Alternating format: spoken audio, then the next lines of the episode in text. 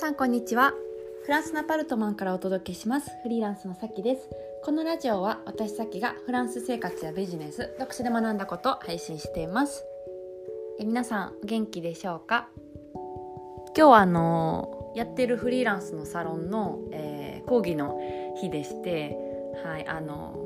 いっぱいいろんなことをシェアしてねみんなと、うん、やってきました。はい楽しかったです。であのー、まあ、継続して、えーと、フリーランスのサロンに入ってくれているあのアピちゃんって前、えーと、私のポッドキャストにも出てくれたことがある、うん、アピも、えーと、時々出てもらってねいろいろ経験談とかシェアをして、うん、あの起業していくために必要なことっていうのをいろいろ伝えていったんですけども。はい。えーとまあ、そんなこんなでいっぱい喋った後ですけどまたポッドキャストを、うんえー、撮ってます。えー、今日の、えー、ポッドキャストのテーマなんですけれども、えー、体の身体反応に悪い影響を与える、えー、イラショナルビリーフ極端な思い込みっていう話を、えー、したいなと思います。まあ、あの心理学で非合理的な思い込みとか極端な思い込みみたいな感じで、えっと、言うんですけどあの例えばメールに返事がないのは嫌われてるからだとか絶対に失敗をしてはいけない。みたいな感じで極端に物事を考えてしまうっていうのはあんまりこうあの体とか心にとって良くないので、うん、そのイラショナルビリーフが、えー、かかってないかどうかっていうのを、うん、あの自分に、えー、知るっていうのが大事かなと思っててこれはなんかあのこの1個前のポッドキャストで、えーとまあ、物事をその曖昧に寛容できるかどうかっていう話をしたと思うんですけど、まあ、それ喋ってる時にこれ思い出したんですよ。イラショナルビリーフの話、うん、あの白か黒かでしか世の中の物事見なかった結構グレーなところもあるからしんどくなっちゃうっていうのが、うん、まあこれこのイラショナルビリーフでもそうで、うん、本当にそのメールが来ないって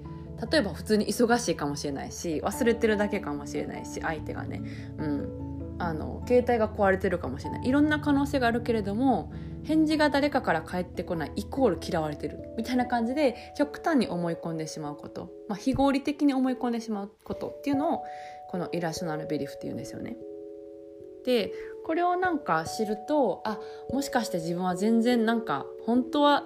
現実は違うけれども非合理的な考え方をしちゃってるかもしれないって、うん、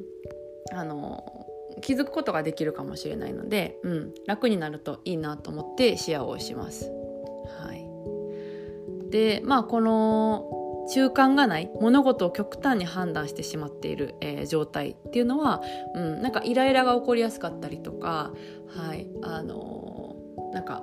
誰かについてあのムカついたりとかしやすくなるんですよ。そうあの白か黒かとか失敗か成功かとか、失敗したら終わりみたいな感じで思うとストレス溜まったりしますし、えー、まあ健康か病気かとかもあの間ってよくあると思うんですけど健康診断とかでなんか要注意みたいなのが出たら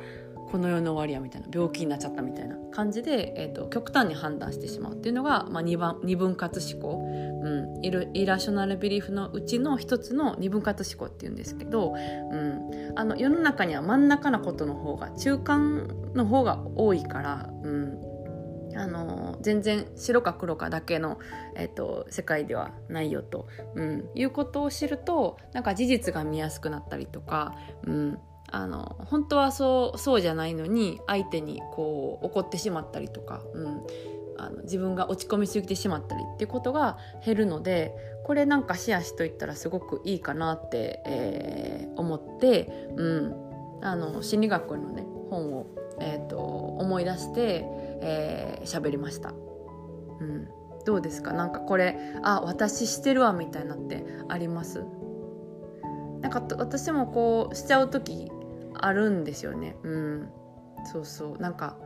うん。最近なんですよね。最近は何かな？パッて思い浮かばないですけど本当にさっきのその例の、えっと、メールが来ない。うわこの人あのに嫌われてるかもとか。何か予定がキャンセルされたらあ嫌いなんや会いたくないんやみたいなね。普通に忙しいって言ってるのに、うん、みたいなのが、うん、あったからそうそう。これ知ってたらこの概念してたらあやっちゃってるわみたいな、うん、事実は違うのにって思うことができるからはい。えっ、ー、といいかなと思ってシェアしました。はい。えっ、ー、とじゃあ今日はこの辺でそろそろお開きということでまた次回のポッドキャストでお会いしましょう。えっ、ー、と12月に入りましたね。うん。あのまあ2021年もあと1ヶ月っていうところではい。もう早いなと思いながらなんかポッドキャストでねその今年の振り返りみたいなやつが出てるんでちょっとまたその話次回ぐらいにしたいなと思うんですけどそう皆さんがいつも聞いてくれてて、うん、あのありがたいなって、えーと、思ったのでちょっとその話をまた次回とか次回の次ぐらいにしたいなと思います。うん総振り返りみたいなのが教えてくれるんですよ親切なことに Spotify とかがね。うんえー、じゃあ皆さん今日も素敵な一日をお過ごしください。それでは